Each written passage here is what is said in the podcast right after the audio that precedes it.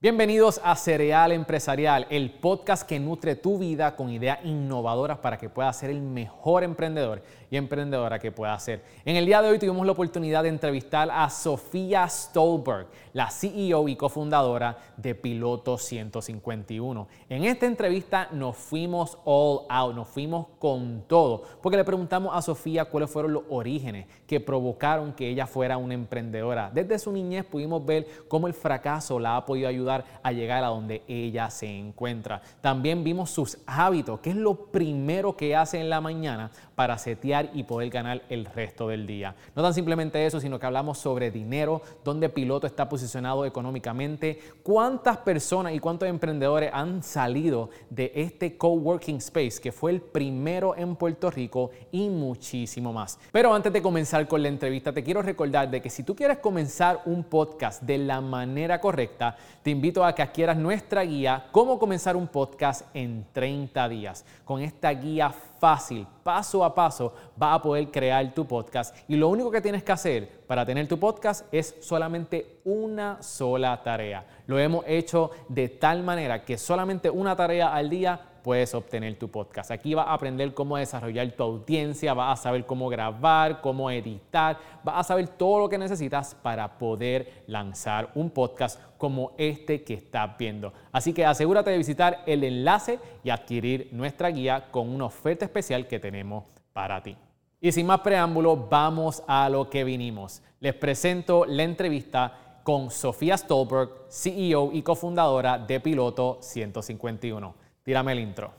¿Qué es la que hay, mi gente? Bienvenidos a Cereal Empresarial. Conéctate. El podcast que los emprendedores escuchan. Este es el podcast donde te damos las herramientas y recursos que necesitas para conquistar la vida y los negocios. Y con ustedes, Miguel Contés, con acento en la E.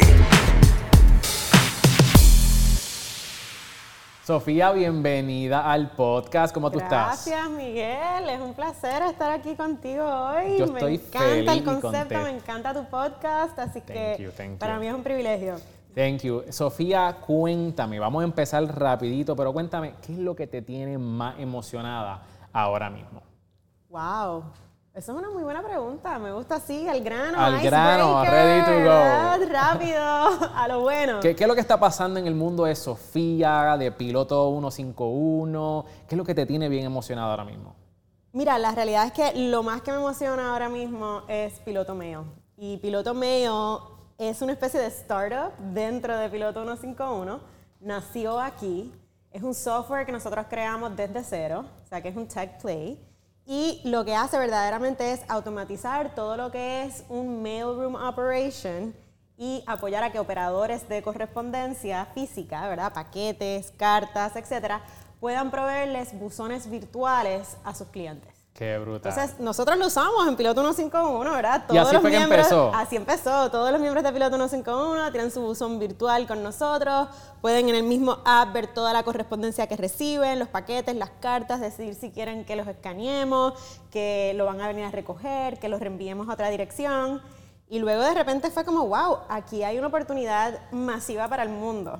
¿No? Y eso es lo que estamos haciendo. Ahora mismo estamos revolucionando That's lo right. que es recibir la correspondencia física. Y, y me gustó mucho porque la primera vez que te conocí, yo te pregunté, pero, pero realmente tú quieres a alguien que, que esté como que viendo tus, tus correos y me diste un ejemplo bien bueno y bien práctico que creo que es lo- uno de los problemas que soluciona eh, este, esta correspondencia virtual.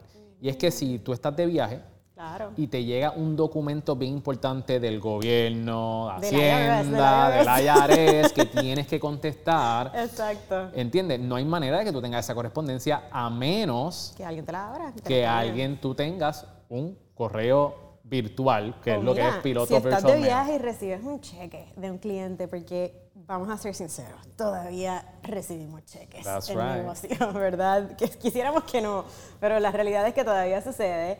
Y estás de viaje, nosotros te depositamos el cheque. Brutal. Así que eso también Óyeme, es otro mi gente, beneficio. ya saben, ¿cómo es que se llama? Piloto virtual Piloto sí. Piloto mail, ya Sí. saben. Uno de los servicios de piloto 151. Exacto. Vamos a hablar un poquito, Sofía, ¿verdad? Ha hecho un montón de cosas. vamos a, dive in, ¿Qué no he vamos, hecho? ¿Qué no he hecho? a, a entrar de lleno a conocer a Sofía Stolberg. Pero vamos a empezar de los orígenes. Ok. Desde que estaba en el vientre de tu madre. No, no, no, no, no, Anda, no, no, no. pal, aquí esto Un se poquito puso. más después, un poquito más después, un poquito más después. Um, pero eh, vamos a montar en la máquina del tiempo y quizás puedas compartir con nosotros una de tus memorias favoritas de tu niñez. Wow. Em, mira, la realidad es que yo me crié en una casa bien poco tradicional. Mi papá es psiquiatra, mi mamá es psicóloga, eran bien liberales y gracias a eso creo que nos dieron la libertad de encontrarnos, ¿verdad? Muchos padres, sobre todo pues de la época de mis papás, a lo mejor querían encarrilar a sus hijos en algún tipo de profesión. eh, y en el caso nuestro, pues había muchos experimentos, siempre. Eh, la filosofía era más, pues tienes que aprenderlo tú, así que cáete y Exacto. levántate, ¿verdad? Y esa es una de las lecciones más importantes porque, sobre todo en el mundo empresarial, uno tiene que ser resiliente. ¿Cuántos tropiezos, cuántas metidas de patas, cuántos fracasos he tenido yo como empresaria, verdad? Que nunca han escuchado. Ustedes han escuchado todos los éxitos. Los fracasos tal vez no. Eh, pero esa capacidad, esa habilidad de levantarte cada vez más rápido, con más fuerza y utilizar eso a tu favor para lo próximo que vayas a hacer, eso es algo que en toda mi niñez, en toda mi adolescencia estuvo viviste, presente. lo viviste. Así es que no te puedo decir un, una soli- un solo instante, ¿verdad? Pero sí te puedo decir que eso marcó la filosofía de cómo nos criaron a nosotros, ¿no? Y yo creo que es importante, como nosotros como emprendedores, de que fracasemos. Porque es como tú dices, cada vez que nosotros fracasamos, La única manera de aprender. aprendemos y cada vez nos levantamos más rápido. Yo creo que hay mucha gente que está eh, estancada porque no no ha fracasado lo suficiente. O lo suficientemente duro. También. Y yo he estado, yo he estado ahí y, y por mucho tiempo, ¿verdad? Mucha gente se, se recogía, se, se guarda detrás del perfeccionismo, pero realmente son inseguridades que uno tiene para no intentar algo por miedo a fracasar. Claro, yo creo que eso que tú mencionas del miedo es algo tan importante saber manejar. Muchas veces el miedo al fracaso es lo que nos frena. Pero, right. pero realmente, ¿qué es el miedo? O sea, ¿qué, qué- lo que uno se tiene que estar preguntando en esos momentos es, ¿qué es lo peor que pudiese suceder? ¿Verdad? Si yo fracaso del todo. Porque, oye, fracasar del todo es muy diferente a, a pivotear y encontrar la manera. ¿no? Exacto. Eh, y casi siempre cuando uno se hace esa pregunta de qué es lo peor que pudiese suceder si yo fracaso realmente, la contestación no es tan mala, ¿verdad? Eh, eh, eh, es, manejable. Es manejable, es manejable. Entonces yo creo que ese mindset de pensar en esa, en esa pregunta antes de lanzarte eh, es algo bien importante que tal vez no hacemos lo suficiente como empresarios. Definitivo. Yo, to- yo estoy totalmente de acuerdo. Y hablando un poquito de, su- de tu niñez, ¿habían algunos indicios de cuando tú eras niña o teenager del emprendimiento? Porque esto que mencionaste yo creo que es un buen indicio, pero ¿había algo? ¿Tú vendías dulce cuando chiquita? Todos los empresarios tienen sus historias de los car washes que montaban con los vecinos, que yo también los monté. Tú también los montaste. o sea, todos, todos estábamos vendiendo algo, ¿verdad? Cuéntanos- Al cuéntanos final, uno, cuéntanos eh, uno. Pues eso, los car washes. car washes. Hacho, nosotros hacemos unos car washes brutales. Qué brutal, que- qué brutal. Y entonces, este, ¿verdad? Tuviste tu niñez, tus padres te permitieron experimentar, Sí. fracasaste muchas veces, montaste, ¿verdad? Estos, estos car washes. ¿Cómo llega la idea de montar Piloto 151? Bueno, yo no sé si la idea de montar la creamos o si simplemente nos cayó en la falda, que fue lo que sucedió. ok, de pues. ¿cómo, ¿cómo fue ese proceso? Cuéntanos. Mira, la realidad es que para el 2012, para el 2010, ya yo había regresado a Puerto Rico. Eh, mi hermano Juan Carlos, justo después, también regresó. Nosotros teníamos un negocio familiar de bienes y raíces. Si recuerdan, obviamente todo lo que pasó a partir del 2010, 2008 en real estate, pues eh, había eh, mucho problema con la industria en realidad. Los alquileres estaban bajos, eh, en realidad estaba deprimido el sector de bienes y raíces, ¿no? Y, y nosotros vinimos también, en parte, a pues salvar el portafolio que teníamos en, en la familia y eh, convertir esos assets en eh, assets que produjeran, ¿no? Ok. Y este edificio, en el que estamos ahora mismo, que es la sede de Piloto 151 en el viejo San Juan, era una ruina, ¿ok? Em, aquí antes había un acuario, si te lo puedes creer. Un acuario, en este espacio que estamos ahora mismo. Con peces, Wow. tiburones, pulpos, toda la cosa, ¿verdad? Ok, ok. Em, y esto parecía como Jurassic Park, básicamente. Era otro tipo de atracción. Árboles por todos lados, muertos, las o sea, era un, un desastre de, de edificio, ¿no? Y en el viejo San Juan, en ese momento, pero también tradicionalmente, una cosa que siempre ha sido cierta en bienes y raíces es que el primer piso, que es prime, pues se puede alquilar porque es retail, storefront, etcétera, ¿verdad? Pero los segundos y terceros pisos casi siempre son más complicados de alquilar, ¿no? Y eh, otra cosa que es bien cierta al sol de hoy es que muchas veces la gente que llega a alquilar un espacio no necesariamente tiene la visión. Si tú puedes enseñar una ruina, un Jurassic Park, ¿verdad? Muchas veces, antes de que llegue alguien que pueda ver el, El futuro, ya. Ok, eso, Y- y eso es difícil, no todo el mundo- No pasa, en bienes no y raíces es muy complicado. Y llegó este empresario eh, extranjero casado con una boricua y para ver el tercer piso y dijo, mira, este espacio me gusta, yo puedo verlo, etcétera. Y nos dijo, ay, abajo, ¿qué ustedes van a hacer? Porque me gustaría que hubiera como mucha, mucho movimiento, más personas eh, trabajando de negocios para conocer y demás. Y eso fue como espontáneo, no te lo puedo explicar, Miguel, pero de repente mi hermano y yo nos miramos y dijimos como que, ah, sí, es que vamos a hacer un coworking space abajo. Lo que vamos a hacer. y en tres meses, ok, tres meses, nosotros renovamos el edificio completo. Qué brutal. Creamos Piloto 151 como marca Wow. y lanzamos, ok. Eh, todo por este inquilino que vio la visión en este edificio en particular. Y ahí fue cuando ustedes dijeron, "Pero, espérate, espérate, aquí puede haber algo. Claro, obviamente, o sea, yo Porque no estaban, haciendo, no estaban haciendo nada con ese primer piso hasta no, que él lo vio. exacto, exacto. Entonces, esas son las cosas que, que pasan muchísimo en el mundo empresarial, ¿verdad? Obviamente, o sea, yo lo que siempre digo es, pues mira, esas fueron las cartas que nos dio la vida en ese momento. Pues si ya tienes las cartas ahí, las juegas, ¿verdad? ¿Qué vas a hacer? ¿Te vas a quedar con las cartas y ya no las vas a jugar, ¿verdad? Eh, y esa fue la gran oportunidad de Piloto 151 en ese momento. Qué brutal. Qué- gracias por compartir eso, porque yo creo que muchos de nosotros tenemos lo que necesitamos para triunfar en la vida.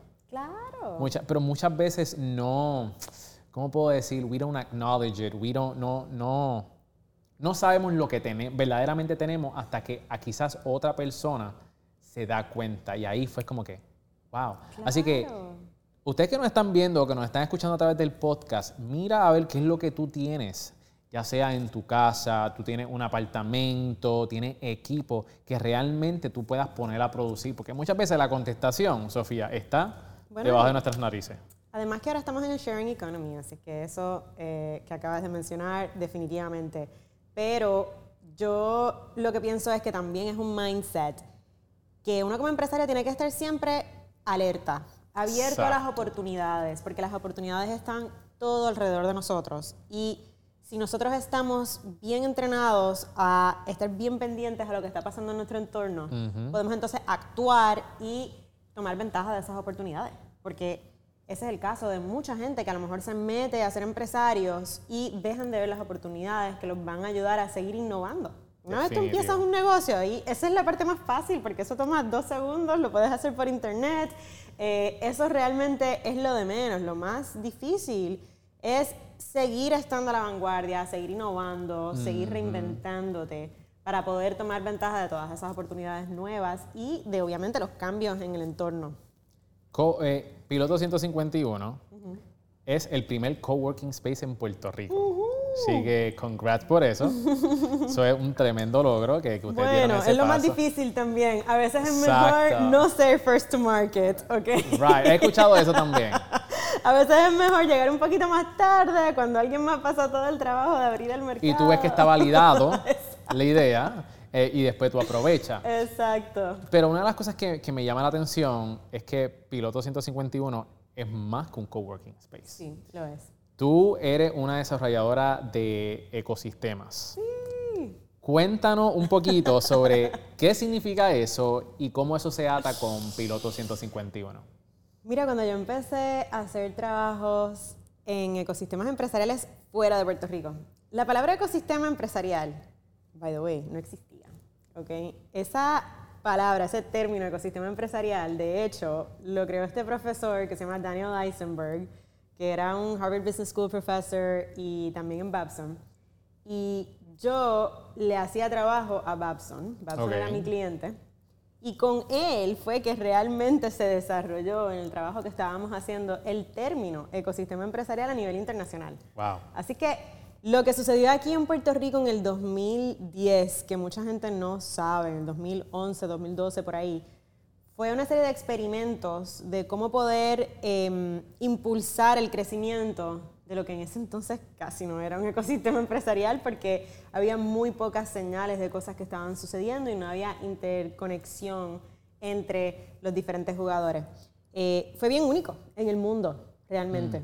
Eh, lamentablemente, pues no pasó una segunda fase y yo seguía haciendo trabajo en ecosistemas empresariales alrededor del mundo con este profesor y con Babson, pero siempre ha sido parte de mi pasión y la realidad es que en parte Piloto 151 nace, aparte de ese momento bien puntual que te, que te comenté, de una inquietud que yo tenía de también hacer ese mismo tipo de trabajo en Puerto Rico, porque estaba viendo lo efectivo que era en Manizales, Colombia, en Milwaukee, en eh, Canadá, en Edmonton, ¿no? Entonces dije, bueno, o sea, yo puedo hacer esto también por Puerto Rico y puedo emprender en Puerto Rico. Y la realidad es que en todo ese camino, yo creo que ahí también me contagié un poquito con el bug este empresarial. Yeah, yeah. Que yo creo que, yo creo que hay que decirlo, ¿verdad? Las cosas como son, como Ajá. que eh, es un poco pegajoso, ¿no? Este tema empresarial. Tú conoces a gente empresarial, ves lo que están haciendo. De repente conoces a muchos empresarios internacionales que están creciendo, que están creando impacto en sus comunidades, que están creando trabajos y se te pega, ¿no? Y bueno, tú, pero es que eso que tú estás diciendo es muy cierto. Exacto. El que anda con cojo, al año cojea. Y eso que dicen que tú eres el, que tú eres el promedio de las cinco personas con las Eso es más muy que tú cierto. te pasa. Eso es muy cierto. Eso es cierto. Mira, yo me casé con un empresario y terminé empresaria. O sea, Mira que es, que es que la verdad es que todo va de la mano, ¿no? Así mismito. Eh, y, y eso pues fue, fue una parte bien importante para mí en Piloto 151. ¿Y cómo Piloto 151 ha podido eh, ayudar a emprendedores aquí en Puerto Rico? ¿Qué cosas están haciendo para ayudar al ecosistema empresarial? Mira, Miguel, esto tenemos que volver hacia atrás, ¿verdad? Cuando nosotros empezamos Piloto 151 en el 2013, no había un sitio que fuese como la pega o la casa club del ecosistema. Éramos como tres gatos, la verdad, en el, eco- en el ecosistema tech, sobre todo, ¿verdad? Este, y la realidad es que teníamos eventos de tech y demás y nos veíamos siempre y era como, ah, ok, pues aquí de nuevo, etcétera. Una cosa bien importante pasó alrededor del 2015. De repente nuestros eventos se empezaron a llenar de gente que nunca habíamos visto antes, ¿verdad? De gente que eh, a lo mejor había perdido su trabajo o la empresa no le había ido bien o realmente con la recesión había una profundidad de necesidad de pivotear, de cambiar, eh, estudiantes que se graduaban que no conseguían trabajo eh, y de repente se empezaron a llenar bien brutal todos nuestros eventos que antes eran como micro, éramos los mismos y explotó, ¿verdad? Y 2015. 2015, por ahí, ¿verdad? Y yo creo que también eso coincidió cuando eh, los bonos de Puerto Rico llegaron a chatarra eh, y, y había como que en el ambiente esta urgencia para hacer algo diferente, para verdaderamente lanzarte a emprender porque no tenías más nada que perder. That's right. ¿no? y ahí yo te diría que hubo ese cambio grande de paradigma. Eh, incluso me recuerdo esa portada del, del Nuevo Día como si fuera ayer, que yo era la única muchacha en la foto, ¿verdad?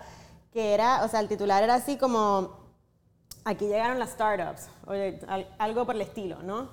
Eh, y empezó a cambiar todo, empezó a cambiar los medios, empezó a cambiar la manera que se hablaba sobre el ecosistema, empezaron a, a haber más eventos, eh, más organizaciones de apoyo, más colaboración entre ellas, ¿verdad?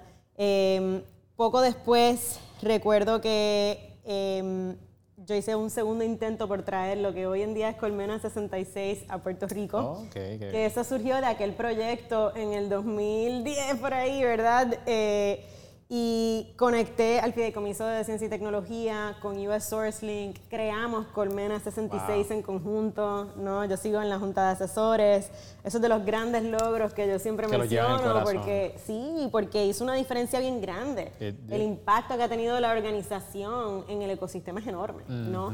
Eh, y, y obviamente poco después también nace Paralel. Así que en todo eso nosotros siempre hemos estado de la mano, envueltos con todas las otras organizaciones. Y hemos hecho muchas cosas en conjunto, desde Startups de Puerto Está. Rico, por ahí para arriba, en todo, en Definitivo. todo hemos estado. Y Colmena está haciendo un trabajo increíble. Sí. Conozco a Denise. Sí. Este, así que. Denise de- trabajaba conmigo antes y la perdí a Colmena. lo sé, lo sé.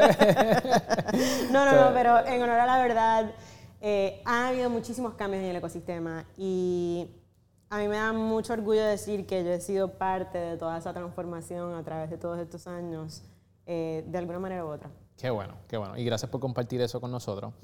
quiero, quiero seguir un poquito en los orígenes. Ok. Cuando mencionaste que tú empezaste Piloto 151 con tu hermano. Cuéntanos cómo fue ese proceso. Se- este, ¿Ese proceso fue uno bien fácil de poder trabajar con tu hermano? O, o cuéntanos un poquito de ese proceso. Mira, yo siempre le digo a todos los empresarios que conozco, sobre todo los que están buscando cofundadores, no necesariamente tienes que tener un cofundador para ser exitoso. Vamos, vamos a empezar por ahí porque muchas aceleradoras te lo dicen, a lo mejor es un requisito para entrar, etcétera, ¿verdad? Pero, pero eso es una decisión muy personal y hay que tomar la decisión correcta y acertada porque es como un matrimonio y eso es así. Eh, pero una de las cosas que yo siempre digo es que deben de tener destrezas complementarias. Porque si son muy similares, entonces no van a crear tanto valor. Y al revés, lo que va a pasar es que van a chocar. ¿verdad? Entonces mi hermano y yo siempre hemos trabajado juntos y la realidad es que somos tan diferentes que nos ha ido súper bien. ¿Cuáles, ¿Cuáles son las diferencias que tienen entre tú y tu hermano? Tu hermano y tú. Wow, ves a mi hermano no lo, estar- no lo estarías entrevistando, pero a lo mejor, a lo mejor lo deben invitar a entrevistarlo Mira, más, ¿verdad? no- nos atrevemos, nos atrevemos. ¿Qué, qué puede pasar? ¿Verdad? Juan Carlos es una persona bien pausada, bien em, analítica, no que yo no lo sea, ¿verdad? Pero em, bien medido, ¿verdad? Y típicamente la gente como, como yo siempre describo a mi hermano, él es siempre, siempre cool and collected, ¿verdad? Como que suave. Yeah. Super cool, Ah, super collected that's all good. the time, ¿verdad? Eh, yo tiendo a ser la parte un poquito más fiery la ecuación. Ok. Eso se puede ver como, como el pollo este, sweet and fire, ¿verdad? Algo así. Eh, te lo voy a resumir de esta manera. En una mesa de negociación, mi hermano y yo nunca estamos juntos. Ok. Hasta el final, cuando vamos a firmar. ¿Por qué? Porque usamos las diferentes destrezas que tenemos a nuestro favor. Wow. Y good cup, bad cup funciona, ¿verdad? Ok. Hot and cold, todas esas cosas son nice. importantes. Yeah. Cuando uno está haciendo negociaciones grandes, multimillonarias, etcétera, ¿no? Eh, y eso nos ha funcionado muy bien a nosotros. Qué bueno, qué bueno. Gracias por compartir eso. Este, y yo creo que eh, eso es, como tú dices, es una decisión bien personal. Um, muchas veces uno piensa que necesita quizá una ayuda, hay veces que no. Pero yo creo que más importante que eso es saber seleccionar. Saber seleccionar. Y yo creo que Y saber cuándo cometes errores, porque todos los cometemos. Y si cometiste un error, pues mira, lo importante es que tengas una salida. Es muy difícil hoy en día hacer negocios 50-50, ¿verdad? Porque también legalmente eso complica la ecuación un poco más, ¿verdad? En términos de una posible solución a un conflicto que haya.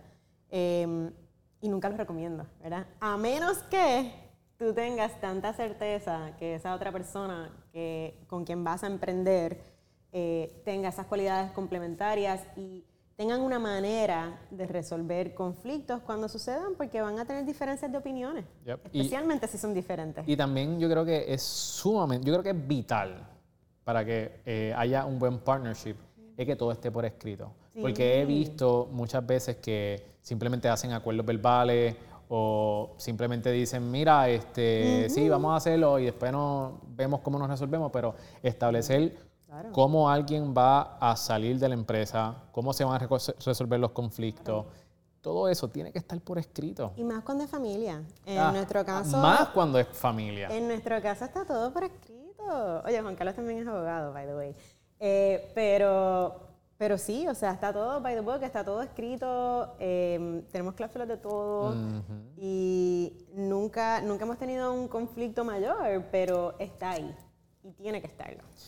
Ya que tú has visto y has trabajado con muchísimos emprendedores, startups, vienen aquí a piloto, este, ¿cuál es el error y el mito que tú ves que muchos emprendedores están cometiendo o se están creyendo? Wow. Em, mira, yo no sé si es un error, ¿verdad? Em, pero yo siempre pienso dos cosas bien importantes. Lo primero, que el empresarismo no es para todo el mundo. Suena como super glamorous, ¿verdad? Y es fácil hablar sobre eso cuando has tenido éxito. Pero la realidad del caso es que no es todo peaches and cream. Y es todo lo contrario. Es muy difícil, es muy sacrificado, sobre todo al principio. Y yo lo que siempre digo es, antes de lanzarte, antes de hacer cualquier cosa, primero no dejes tu trabajo. No hay razón, ¿verdad? Hoy en día, hoy en día tú puedes tener un side hustle bien exitoso mientras tú mantienes tu salario y puedes cumplir con tus responsabilidades y puedes ahorrar para ese negocio, ¿verdad? Exacto. Em, Así que eso es lo primero que yo digo. Y lo segundo es que no te tiras del todo con todo lo que tienes y no tienes, a menos que verdaderamente tú hayas validado que existe un mercado y un mercado interesante, suficientemente grande para poder no solamente sustentarte a ti, sino a un equipo, a, otras personas, ¿no? Que tengas un eh, plan de negocios realmente que vaya más allá del 100 por 35, que tenga ese tipo de potencial y crecimiento. ¿no? Eh, así que lo más, lo más fácil es salir a validar esa idea y a venderle a otra gente que no sea tu mamá. That's right. ni tu hermana, ni tu hermano, ni tu primo. ¿verdad? Ver si en efecto lo que tú puedes ofrecer, la idea que tú tienes, tiene sentido más allá de tu círculo y tu entorno de amistades y familiares. Así, así que mi gente, ya ustedes saben, antes nos puede encantar la idea, podemos estar enamorados de nuestro bebé, pero si no lo validamos, realmente no vamos a saber que si va a dar el resultado o si tiene buenas posibilidades de salir. Bueno, vamos a entrar ahora en lo que son los hábitos tuyos, Sofía. Ok. ¿Cómo se ve un día de un CEO en Piloto 151? Yo quiero saber, yo estoy sumamente curioso. Mira, me pongo mi gorro de bombero. Apagar el fuego a todo lo que da. Eso, eso, es, eso es parte de, eso es parte de.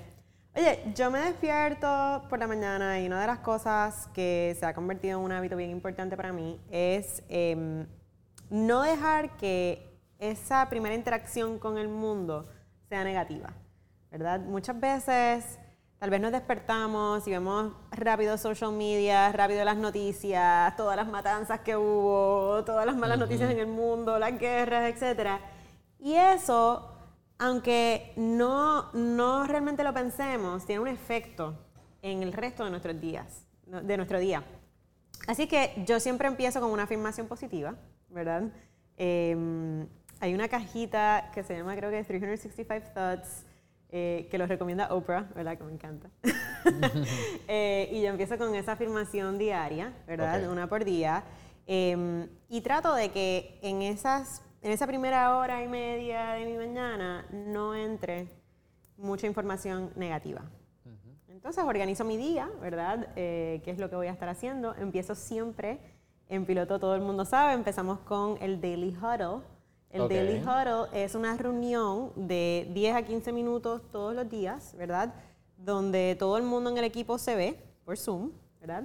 Cámaras Y- prendidas. Cámaras ¿A qué prendidas. hora es eso? ¿A qué hora eso, es? eso es a las 9 y media de la mañana. Ah, o sea, ok, que les da tiempo pa- hay pa prepararse. para prepararse para esto, exacto. Y, eh, y hacemos esta rutina todos los días, tres cosas bien importantes. Buenas noticias, ¿verdad? Empezando con qué, qué es algo positivo que tienes que compartir con el resto de tus compañeros. Eh, ¿Qué vas a hacer en las próximas 24 horas, ¿verdad?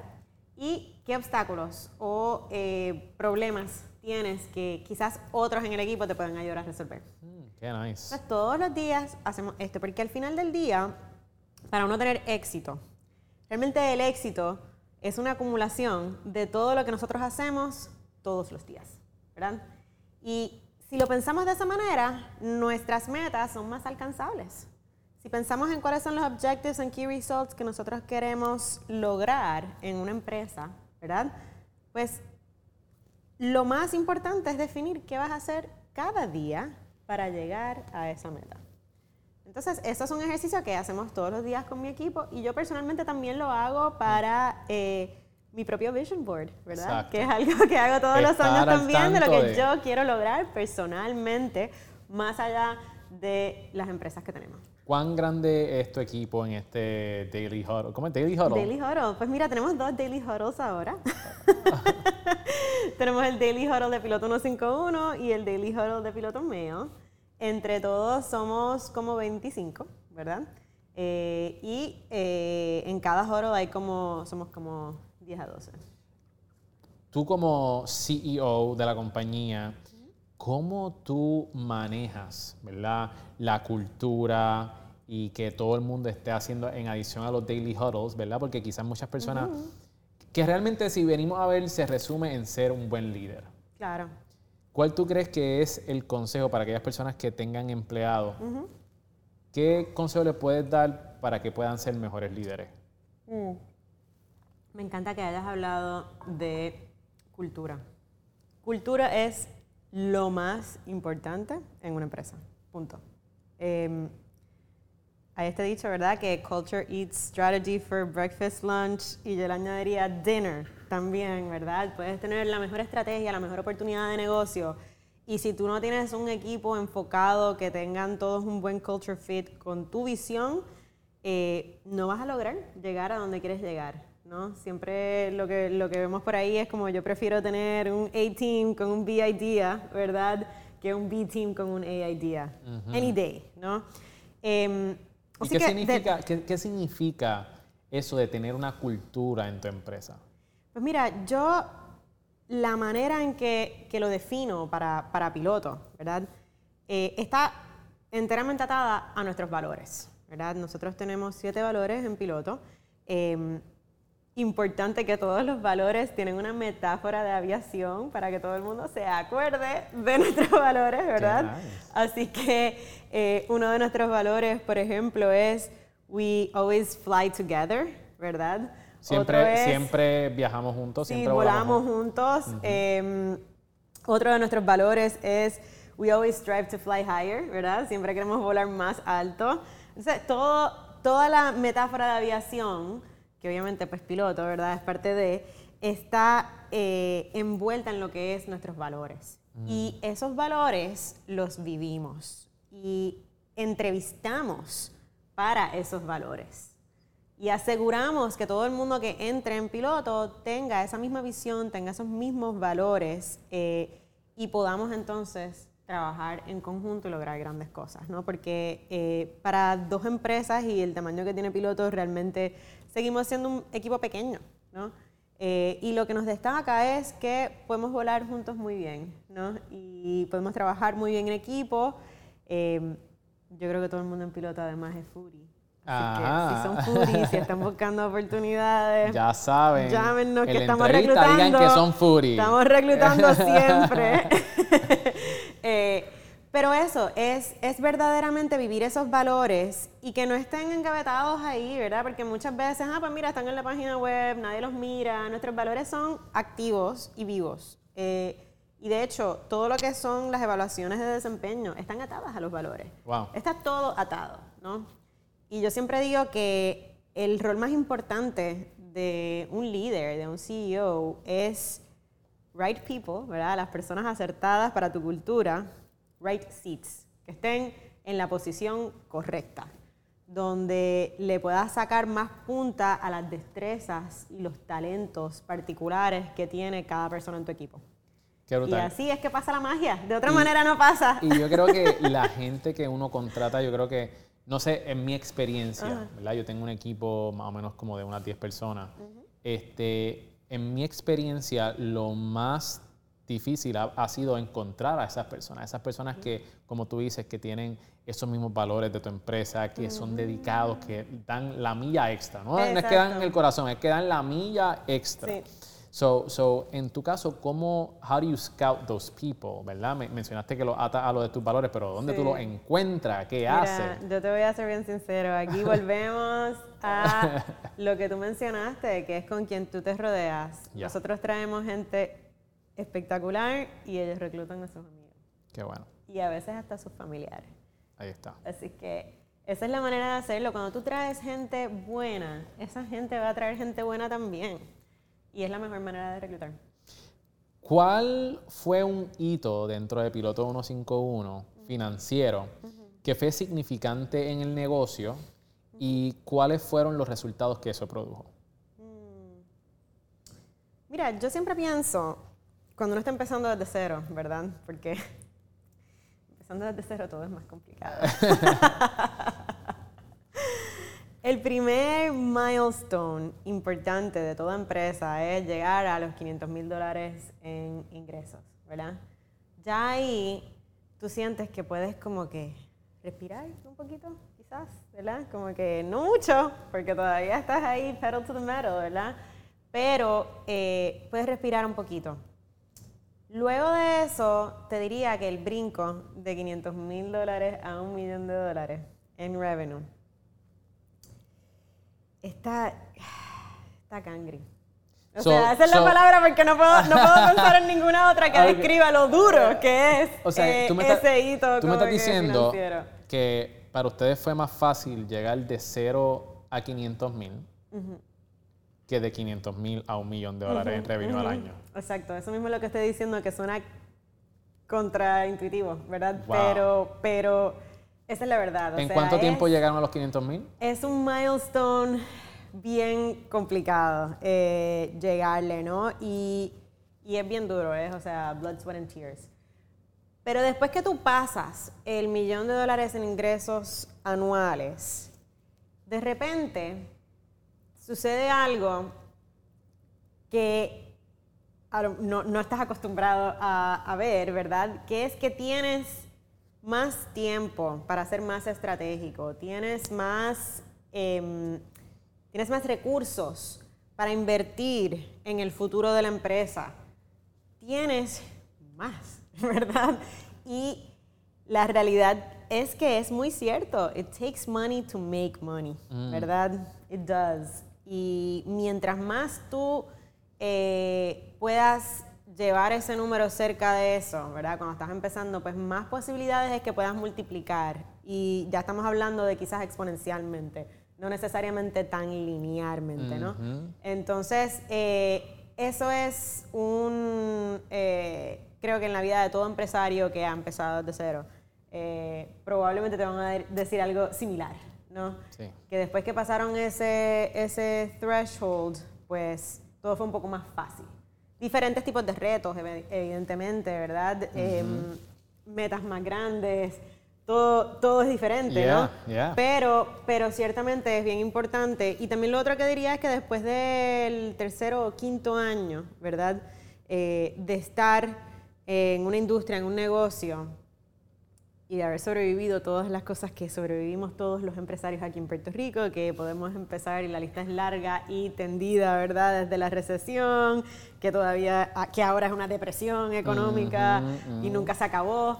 y viene otra por ahí, ¿verdad? Hasta, hasta, el huracán María, hasta los terremotos. Ha sido interesante, pero estamos la aquí La pandemia, ¿verdad? Todas estas cosas que, que han sido realmente externas, ¿verdad? Este pues todos te podemos decir, después del quinto año, oye, tienes más probabilidades de poder seguir hacia adelante y seguir emprendiendo, ¿verdad?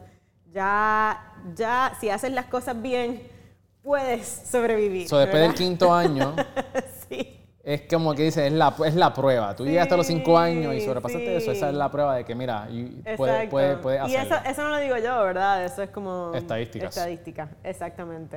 ¿Cuánto dinero eh, genera tu factura tu empresa al año? Wow, that's not something I'm prepared to answer right now. tú contestas como tú entiendas o como puedas. no, no voy a contestar esa pregunta en el momento. Ok, so... Eh, pueden ser cifras. ¿Se pueden decir cifras? Obviamente más, de, más del millón, porque ya hablamos de eso, pero no, no, vamos a entrar en detalle. So, en cuestión de cuando uno llega después del millón de dólares, mencionaste que tú puedes tener diferentes estrategias de, de que pueden exponenciar tus resultados, que puedes escalar tu empresa. Claro. ¿Cómo, ¿Cuáles son algunas de esas estrategias que tú puedes escalar para personas que estén en esa posición, porque bien claramente una, una compañía o startups que estén empezando, ¿verdad? Que no estén a ese nivel, quizás las estrategias que vayamos a compartir ahora, quizás no aplican para ellos, quizás sí. Es que todo es bien diferente, ¿verdad? Depende de tu filosofía em, de emprender, de lo que tú quieres como empresario y de dónde te visualizas en el futuro. Y lo digo porque, evidentemente, nosotros como empresarios hemos tomado una ruta em, que no es para todo el mundo, que ha sido bootstrapping, ¿verdad? Y eh, con nuestros propios fondos, pues eso es lo que es, con nuestros propios fondos, seguir creciendo, ¿verdad? Y seguir invirtiendo en nuevas líneas de negocio también, como lo es Piloto Meo y como son muchísimas otras que hemos empezado en piloto, ¿verdad? Por eh, por nuestra cuenta, ¿verdad? Entonces, eso es una manera de hacer empresa muy diferente a salir a la calle y buscar inversionistas que apuesten a tu empresa y crecer de esa manera, ¿verdad? Así es que, eh, por eso digo que depende mucho del tipo de empresario que tú quieras ser. Y yo creo que esto fundamentalmente es de las cosas más importantes que uno tiene que decidir cuando uno se lanza a emprender. ¿Qué ruta vas a coger? y hacia dónde tú vas. Y quizás con esa visión de futuro, entonces ir hacia atrás y comenzar, ¿no? Ser bien puntuales, bien intencionales en lo que es para nosotros el éxito, ¿verdad? Eh, les puedo decir que cuando nosotros empezamos Piloto 151, nosotros sabíamos que Piloto 151 no iba a ser el negocio que nos iba a llevar fuera de Puerto Rico eh, en un panorama global. ¿Por qué? Porque eh, aunque hacemos muy bien el tema de coworking, ¿verdad? Y los invito a todos a que visiten los pilotos. Eh, está bien saturado fuera de Puerto Rico. Están los Weavers de la vida, están los eh, de la vida, están todas las marcas independientes. Está sobresaturado y es una industria que requiere mucho capital de inversión porque son espacios físicos, así que todo lo puedes tocar literalmente en piloto, ¿verdad? El dinero lo tocas. Eh, y es complicado escalar ese tipo de negocio fuera de Puerto Rico, así que nosotros sabíamos que, mira, íbamos a hacer piloto 151 coworking spaces en la isla, pero no necesariamente fuera de Puerto Rico. Y siempre teníamos la ambición y la meta de lograr crear una empresa que pudiese trascender ¿verdad? Eh, que pudiésemos vivir ese ejemplo que siempre estamos hablando, ¿verdad? Y eso es lo que es Piloto Meo, ¿verdad? Que ahora mismo está en más de 10 estados eh, y también en Canadá. Congrats. Y, y, eso es lo que estamos haciendo con esa empresa, pero, pero pudimos hacerlo porque reinvertimos, ¿verdad? Desde nuestras otras empresas para crear Piloto Meo. Y no descarto que en un futuro Piloto Meo levante capital eh, de inversionistas también para seguir creciendo, ¿verdad? Yo creo que ese va a ser el, eh, eh, la vía que vamos a tomar, ¿no? Pero es bien importante que definas cuál va a ser ese resultado final. ¿Quieres llegar a un evento de liquidez? ¿Quieres tener un merger and acquisition? ¿Quieres IPO? ¿Qué quieres, verdad? O sea, ¿quieres tener un lifestyle business que sea bueno para ti, para tu familia y tus empleados? Eh, ¿Qué tipo de emprendedor quieres ser y cuáles son tus ambiciones verdaderas? Wow, tremendo. Yo creo que eso es algo que mucha gente quizás cuando comienza una empresa no tiene ese final. Exacto. No tiene ese final en mente de que, ok, ¿qué yo quiero hacer? Yo quiero hacer un, ¿Cuál es mi exit strategy? Exacto. Y entonces cuando se ven en el día a día, les llega una oportunidad, no saben qué hacer. ¿Puedes hablar un poquito sobre la diferencia entre bootstrapping, que lo hiciste con piloto, sí. y quizás esta, esta nueva vía que te va por inversionista, como que cuál es el contraste entre ambas y cuáles son los beneficios ¿verdad? o cons de cada uno. Oye, son vías completamente diferentes. Em, cuando tú haces bootstrapping, pues tú le rindes cuenta a tu equipo y a ti mismo, ¿verdad? Eh, y vas al paso que tú quieres ir también, ¿verdad? Eh, sin presión externa. Cuando tú aceptas capital de inversión, pues ya tú le estás rindiendo cuenta a terceros, ¿verdad? Eh, y con esa, con esa nueva presión, porque eso mismo es lo que es, ¿verdad? Vienen otro tipo de retos, ¿verdad? Em, a lo mejor tienes la liquidez para perseguir la oportunidad y poder llegarle más temprano al mercado, con más fuerza, etcétera, pero a la vez tienes que producir los resultados y tienes que poder rendir esas cuentas, porque lo peor que te puede pasar en una startup que levante capital es que tengas un down round, ¿verdad? Que de repente tú levantes capital a una valorización X y luego, porque no pudiste llegar a las metas, no pudiste cumplir eh, con lo que pensabas que podías hacer con ese dinero, pues tu valorización baja y ya a la próxima ronda tienes ese down round, ¿no? Eh, así que tienes que estar bien seguro, básicamente, de que lo que no vas a estar seguro de cómo, ¿verdad? Porque siempre todos los planes cambian y tú puedes decir vamos a llegar a tanto y vamos a llegar de esta manera al mercado y eso siempre cambia y los inversionistas saben esto cuando entran a la mesa, ¿verdad? Eh, pero tienes que estar bien seguro de que tú tienes repeatability, ¿verdad? Que más personas siguen comprando tu producto o servicio y además de repeatability, que tienes... Em, tienes una manera calculada de entender cómo es que tú vas a seguir creciendo, ¿verdad? Eh, y esas dos cosas es lo que tal vez te va a ayudar a llegar a esas metas y asegurar que no tengas un down run futuro. Excelente, excelente. Yo escuché en algún momento que mucha gente como que están como que antipáticos a la idea de tener inversionistas. Porque dicen que... No necesariamente es una cosa mala, puede ser muy buena. Pues, exacto. pero, pero una de las cosas que, que, yo había entendido es que, por ejemplo, la diferencia de coger, tomar un préstamo versus un, eh, tomar, darle equity a unos inversionistas, es que, por ejemplo, si tu negocio fracasa y tú tienes un préstamo, tú tienes que seguir pagando ese préstamo.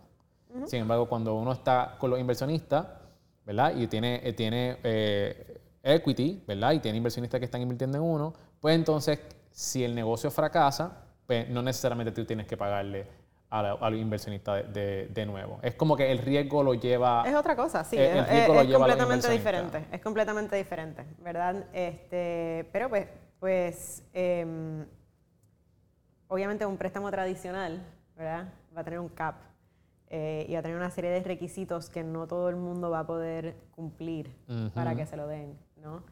Este, pero hay, hay, muchas maneras de buscar capital, o sea, no es simplemente como que inversión o deuda, ¿verdad? También está debt financing, ¿no? Eh, y angel investing y muchas, muchas otras maneras de, de, encontrar el capital.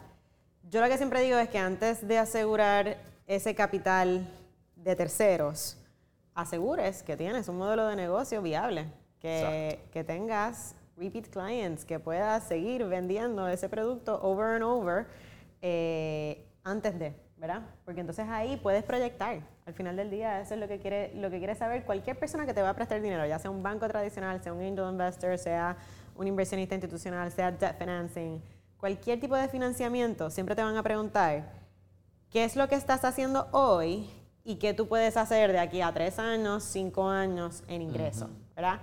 Y mientras más em, confianza tú tengas en ti mismo, porque de eso se trata también. Al final del día, cuando tú le vas, tú vas a un inversionista o a alguien más para que te dé financiamiento, tú te estás vendiendo a ti.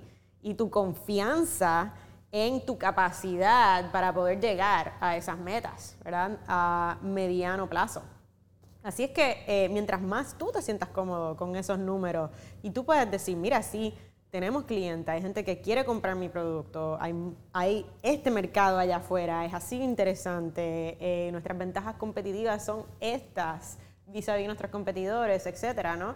Pues más probabilidad de que te den el financiamiento al final y más probabilidad de que tú puedas cumplir con tu lado de la ecuación. Awesome.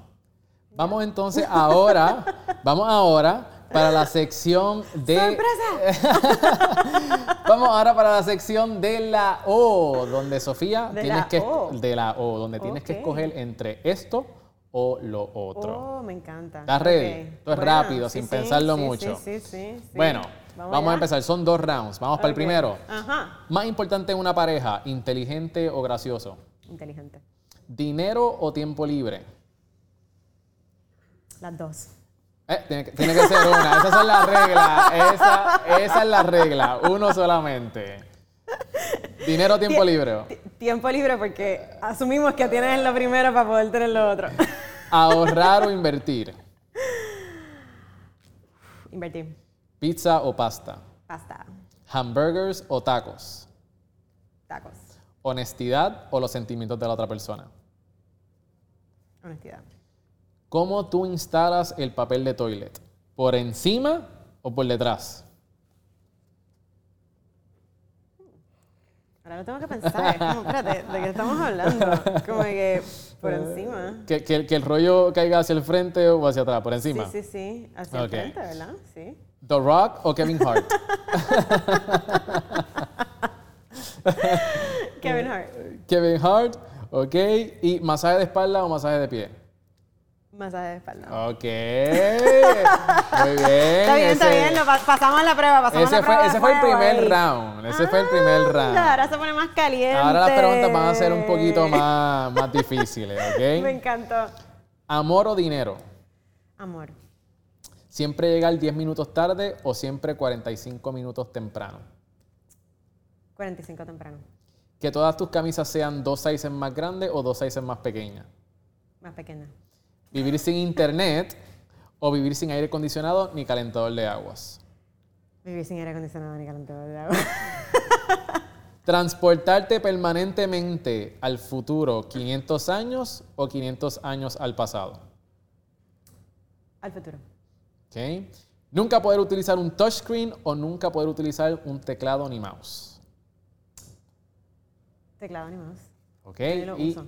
y por último, y por último, ¿cómo prefieres envejecer? ¿Del cuello hacia arriba o del cuello hacia abajo? Anda, pal. ¿Qué, pero qué preguntas son estas,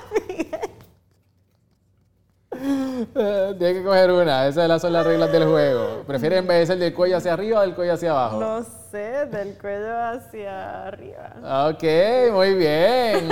Esa fue la, Wow. la sesión de la O. Sobreviviste, sobreviviste muy bien. sobreviví. ¿Cuál fue la más que te gustó, la más que te llamó la Anda. atención?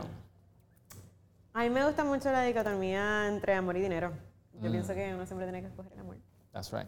Qué bien, qué bien, qué Y bien. eso también funciona en el ámbito empresarial, ¿verdad? Si uno emprende solamente por hacer dinero, es muy diferente a si uno emprende porque uno tiene una causa y un problema grande que quiere resolver en la comunidad o en el mundo, ¿no? Eh, y al final del día, el amor, por lo que haces, siempre, y también por otras personas, te va a llevar a la riqueza.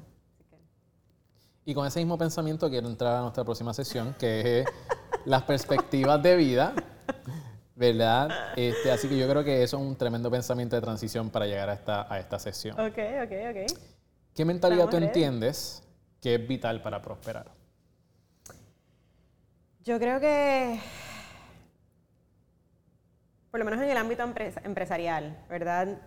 Lo más importante para mí es ese sentido de resiliencia, ¿verdad? De levantarte a pesar de y de poder eh, siempre seguir hacia adelante.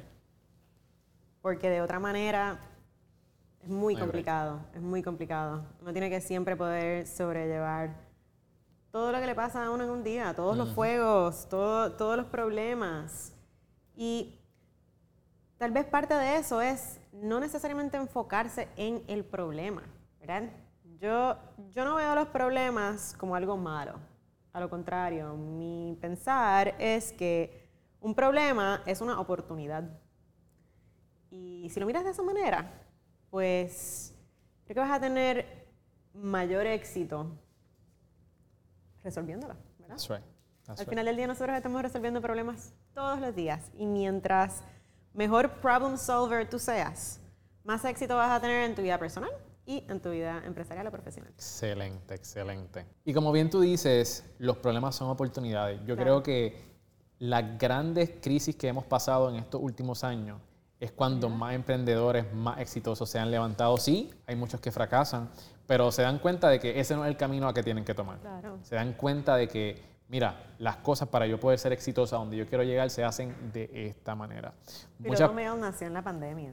Exactamente. O sea, nacimos en pandemia. En pandemia. En, en, empezando o a mitad o al final, por donde más o menos que empezó Piloto Medio. rápido.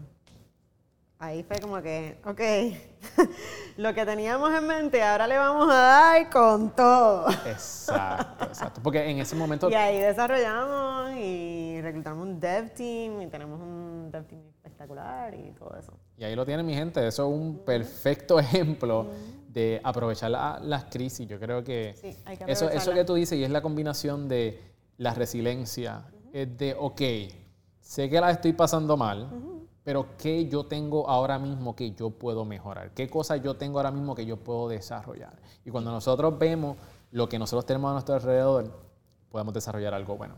Y yo le añadiría a eso que, obviamente, pues, never let a good crisis go to waste, ¿verdad? Yo siempre pienso esto. Pero para poder tomar ventaja de esas crisis en nuestro entorno que no controlamos, tenemos que estar preparados financieramente. Y esto ata a lo que habíamos hablado de dinero y demás eh, anteriormente, pero es bien importante que no nos coja por sorpresa una pandemia, que tengamos los fondos para sobrellevar la crisis y para poder invertir en las oportunidades que estamos viendo, ¿no? Porque de eso se trata. Y si tú haces las cosas bien y manejas tus números bien y tienes eh, ese cash flow, ¿verdad? Porque de eso se trata, y esas reservas que son tan importantes, entonces estás en una muy buena posición para poder invertir en las oportunidades que se te presentan. Como en el real y que mucha gente no las va, no, no las va a poder eh, adquirir porque no están preparados financieramente. es como la preparación es clave. Es como el real estate. Cuando, cuando vino la pandemia, el real estate explotó. Entonces, ¿quiénes fueron los que pudieron aprovechar los intereses bien bajitos, todas las oportunidades que estaban allá afuera? Las personas que estaban preparadas financieramente. Exacto. Así que una cosa va con la otra. No quería dejar de decir eso, porque es bien fácil de la boca para afuera, pero cuando estás en la situación, si no estás preparado económicamente, no vas a poder tomar ventaja de esas oportunidades. ¿Qué consejo le darías al tú del pasado cuando tenía 20 años? Y en dónde estabas y qué estabas haciendo. A los 20 años yo era explosiva. Quiero pensar que todavía lo soy, pero pues quizás un poquito más polished, ¿verdad? yo a los 20 años em, estaba graduándome de la universidad, ¿verdad? Em, mi primer trabajo, de hecho, fue en Banco Popular en una división que se llamaba Low to Moderate Income, que ya no existe, eh, y era eh, una estrategia para organizar el banco en segmentos en vez de en productos. Me pareció muy buena, em, mis jefes eran ex McKinsey, aprendí muchísimo de ellos, ¿verdad? Y gracias a ellos yo creo que pude entender la importancia de modular, ¿verdad? eh, modular mis acciones, em, estructurarme mucho más y entrar en todo lo que era Management Consulting y Strategy, que realmente es mi fuerte y lo que, lo que me gusta más Mm. eh, en términos empresariales. Me fascina la parte estratégica. Así que ahí es donde estaba, a los Ahí es 20 donde años. ¿Y qué consejos tú te darías a ti misma Sí. a los 20 años, ahora con todo el conocimiento que tú tienes? Yo creo que eso, yo creo que, que para hacer negocios y para ser efectivo en un entorno corporativo, ¿verdad? No es suficiente ser bien eficiente y tener la mejor estrategia y la mejor idea, etc. Es bien importante también tomar en consideración todo el mundo que te rodea, porque al final el éxito siempre se logra en equipo, ¿verdad? Y yo creo que a los 20 años posiblemente no tenía eso tan claro, ¿verdad? Y se me hacía más difícil lograr las Así cosas que quería lograr. Así mismo, a mí me tomó varios años poder eh, eh, contratar a varias personas y yo podía haber contratado, eh, haber contratado a estas personas antes, pero todo lo quería hacer yo, no tenía ese concepto de trabajo en equipo, Sí. porque en ese entonces quería ganarme todo el mayor, la mayor cantidad de dinero posible, pero no fue hasta que entendí de que si yo realmente quiero que- crecer, yo necesito un equipo, si yo quiero escalar, yo no lo puedo hacer todo, Y hay que soltar, y ¿verdad? hay que delegar. Hay que soltar porque si uno no suelta, uno no crece, ¿verdad? Y parte de soltar para personas que les gusta siempre estar en control, ¿verdad? Muchos empresarios tenemos esta característica. ¿Qué, qué les puedes decir? ¿Qué nos puedes decir? Cuéntanos, además, cuéntanos. además del perfeccionismo, que Right. también muchos lo tenemos, ¿verdad? Es como decir, ok, hay que soltar, no va a salir perfecto, no va a salir como tú quieres que salga, pero no importa, esa es la oportunidad para otras personas crecer, para que tú crezcas también y para que el negocio prospere. No hay de otra, hay que soltar. Cuando tú piensas en la palabra, cuando escuchas la palabra éxito, ¿quién viene a tu mente? Wow, em, la realidad es que yo tengo un montón de amistades exitosas. Eso es bueno. Y me encanta, me encanta. Tengo un grupo de mujeres empresarias que nos apoyamos mutuamente aquí en Puerto Rico, todas sumamente exitosas. Eh, y exitosas no solamente porque sus empresas son exitosas, eh, exitosas porque han llegado a tener la vida que quieren.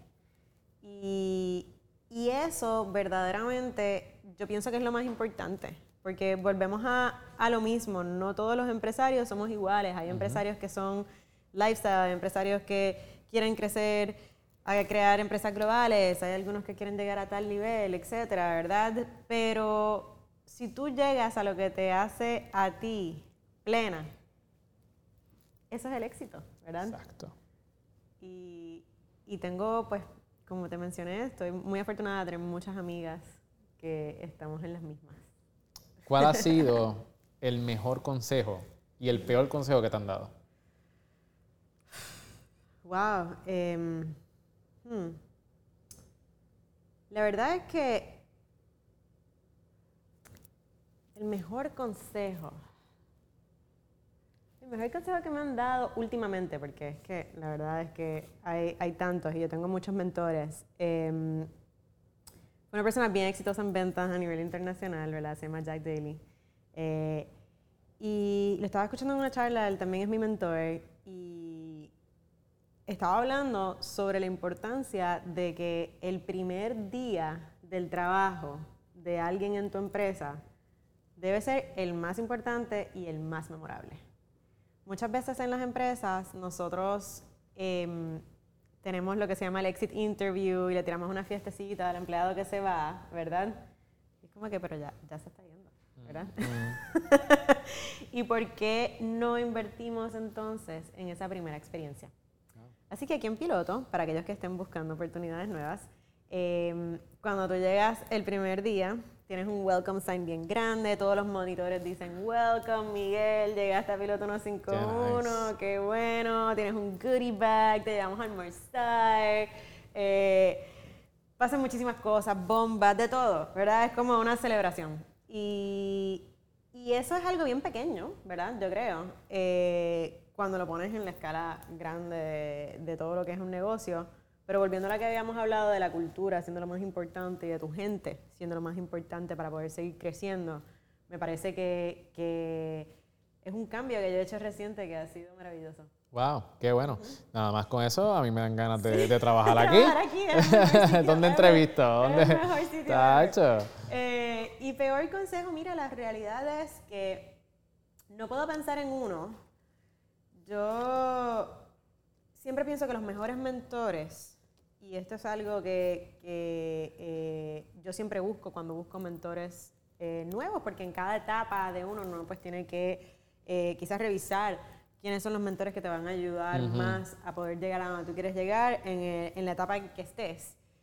Lo más importante para mí precisamente es que un mentor no me dé consejos, Wow. porque los mentores no están ahí para darte consejos. Los mentores están ahí para guiarte a ti, ¿verdad? Y con sus experiencias decirte lo que ellos han aprendido, ¿verdad? Muy diferente es decir como que, mira Miguel, yo pienso que tú no debes de hacer la pregunta del envejecimiento porque en verdad está, tú sabes, a, a decir, a decir, por ejemplo, ¿verdad? Em, Miguel, tú sabes que una vez yo hice esa pregunta y como que no cayó tan bien y esta fue mi experiencia de parte de la otra persona, etc.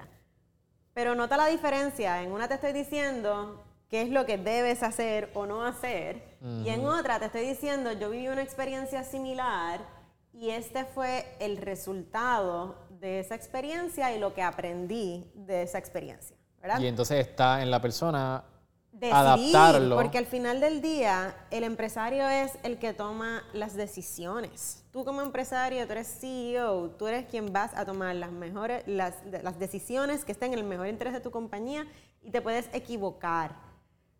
Pero fíjate qué mal sabor si tú haces lo que te dice un mentor y después te sale mal, ¿verdad? Le vas a echar la culpa a ese mentor. Así que un buen, un buen mentor sabe eso. Un buen mentor va a siempre dejar que la decisión caiga sobre ti y te va a guiar con ejemplos y con experiencias de vida que han tenido. Vamos a montarnos en la máquina del tiempo, Sofía. ¿Hacia Vamos. adelante o hacia atrás? Porque Hacia atrás, hacia atrás, hacia atrás. Vamos hacia atrás. La máquina del tiempo hacia atrás. Ok. Y vamos, vamos a montarnos, ¿verdad? Que quizás si puedes compartir con todos nosotros, ¿cuál ha sido quizás una de las peores experiencias que has tenido en tu vida y cómo la sobrepasaste? Wow. em, fíjate, qué interesante que me haces esa pregunta, porque volviendo al tema de perspectivas, yo no suelo, yo no suelo ver la vida así, ¿verdad? Em, no me gusta como que catalogar experiencias como negativas o positivas, ¿verdad? Y simplemente de la misma manera que veo problemas como oportunidades, pues trato de, de pensarlo de esa manera. Así que no, no te puedo decir que todo ha sido color de rosas. Oye, emprender, como mencionamos anteriormente, es algo complicado, es muy sacrificado, eh, es, es difícil, ¿verdad?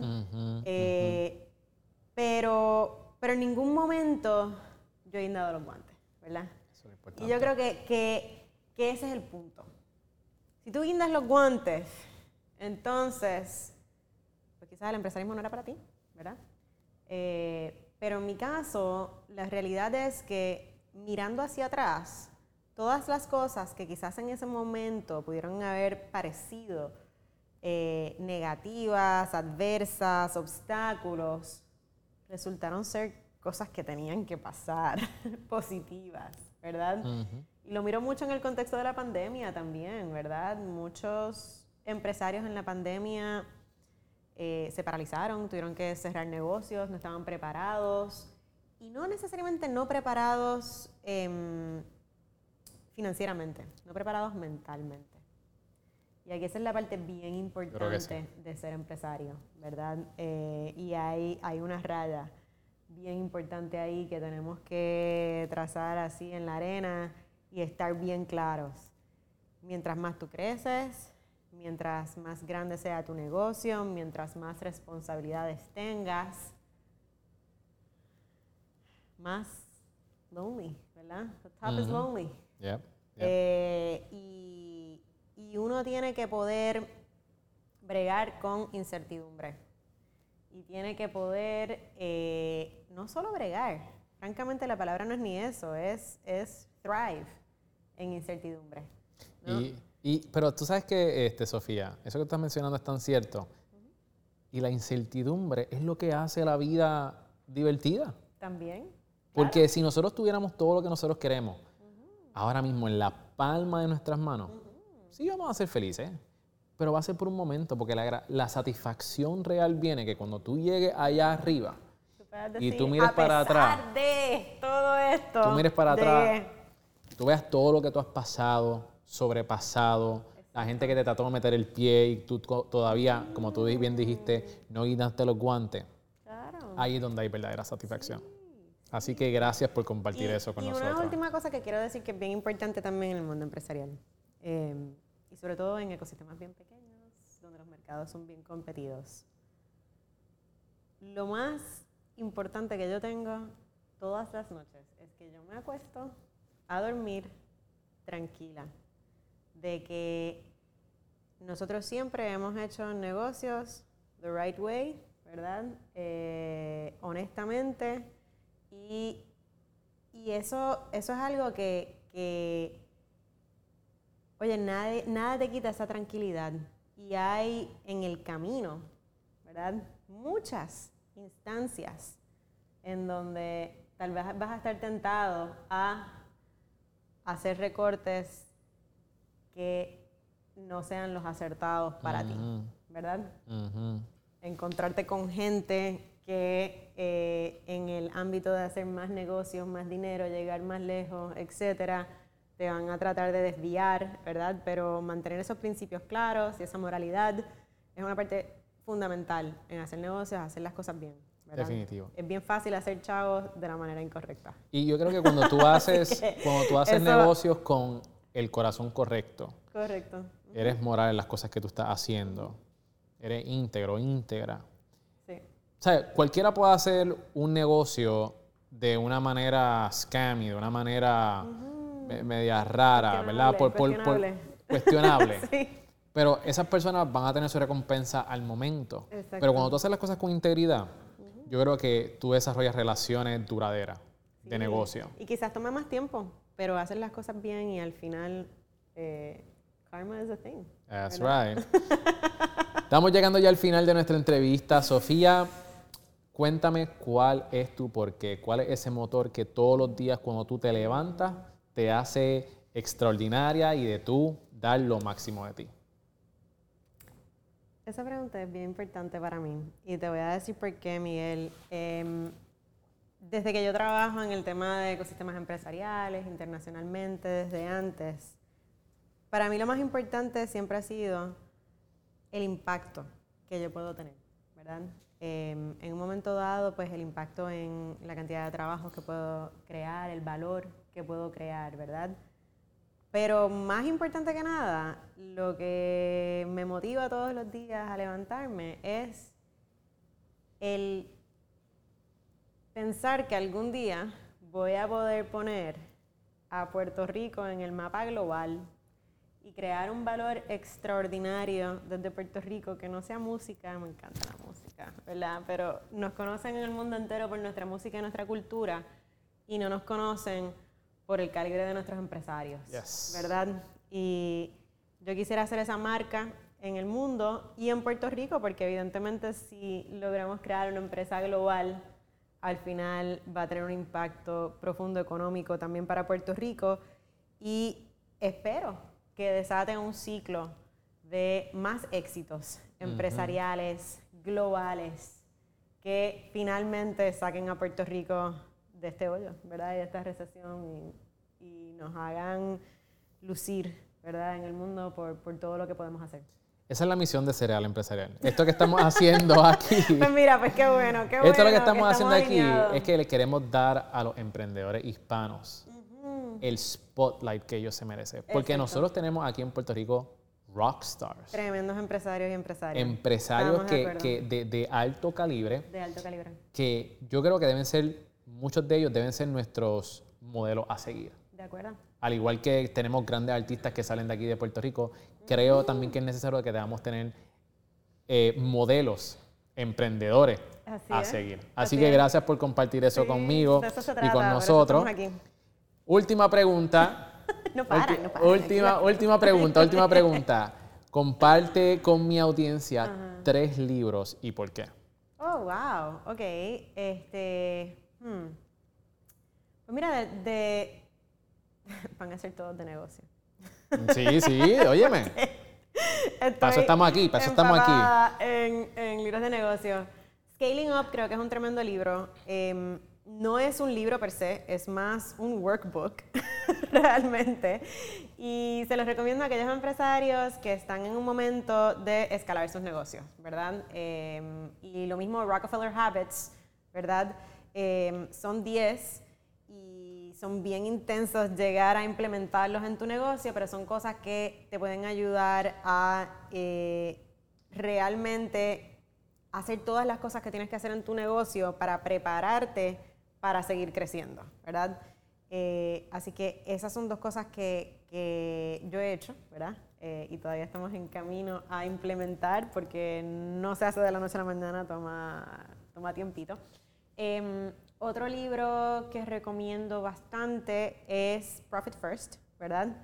Eh, es interesante ese libro y lo digo no por, pues, pues, obviamente el título pues, pues lo dice todo, ¿verdad? Pero, pero realmente lo importante a entender ahí es cómo realmente visualizar tus estados financieros para que puedas estar más preparada para el crecimiento, ¿verdad? Y en esa misma línea, John Mullins escribió un libro que ahora se me escapa el nombre de su libro, pero es, es similar, es cómo poder buscar hidden cash en tu balance sheet y usar tu propio dinero para seguir creciendo, si esa es la estrategia que persigues, ¿verdad? Y no es la estrategia de inversión. Em, otro que es súper clásico que les recomiendo a todo el mundo que quiera levantar dinero es Venture Deals, ¿verdad? Eh, eso es como un must para, para recibir dinero de inversión, ¿verdad? De capital de riesgo. Y ¿cuánto, pues, Ya, llevas como cinco. ya llevas como cinco y Sofía, sumamente agradecido por el tiempo que nos has provisto No, aquí en ti, el podcast. me encanta. Tienen una oficina espectaculares. Me así alegro, que muchísimas gracias. Dile a, a nuestra audiencia dónde te pueden conseguir, dónde pueden conseguir más información sobre piloto, piloto mail, cómo pueden llegar a donde ustedes. Pues mira, en todas las redes sociales, piloto151, piloto151.com. Eh, a mí personalmente también en las redes sociales va a través de, de piloto151 y pilotomail.com si están interesados en la parte de manejo de correspondencia y todo lo que estamos haciendo ahí. Eh, y sí, la verdad, Súper. muchísimas gracias por esta oportunidad, No, Miguel. muchis- Encantada de estar aquí. Me encantó este podcast. Qué bueno. Pienso que, que de igual manera esto ha sido uno de los podcasts más profesionales en el cual he participado. Muchas gracias, ¿ok? muchas gracias, muchas gracias. Es la cantidad de cámaras que hay aquí ahora mismo, los sonidos, la cuestión. Así que de igual manera te voy a repagar el favor diciendo que si quieres hacer un podcast, la persona a llamar es Miguel. Wow, muchísimas gracias. Honestamente, tus palabras me honran. Thank you, thank you very much. Muchísimas gracias, Sofía, una vez más. Sumamente honrado de tenerte aquí. Y mi gente, ya saben dónde conseguir a piloto. Visiten aquí, estos coworking spaces están fenomenales y asegúrense de visitar su página para que vean todos los eventos que están teniendo. Bueno, mi gente, esto es todo por hoy. Si les gustó, denle un like, suscríbanse a nuestro canal de YouTube, visiten nuestra página Cereal Empresarial donde vamos a tener todas las notas sobre este episodio y te recuerdo que si quieres comenzar tu podcast, te recomiendo nuestra guía de cómo comenzar un podcast en 30 días visitando el enlace en la descripción. Ahí tenemos una oferta especial para que puedas adquirir esta guía bien sencilla que solamente tienes que hacer una tarea al día y en menos de 30 días puedes tener tu podcast. Así que eso es todo por hoy mi gente y nos vemos en la próxima. Chao.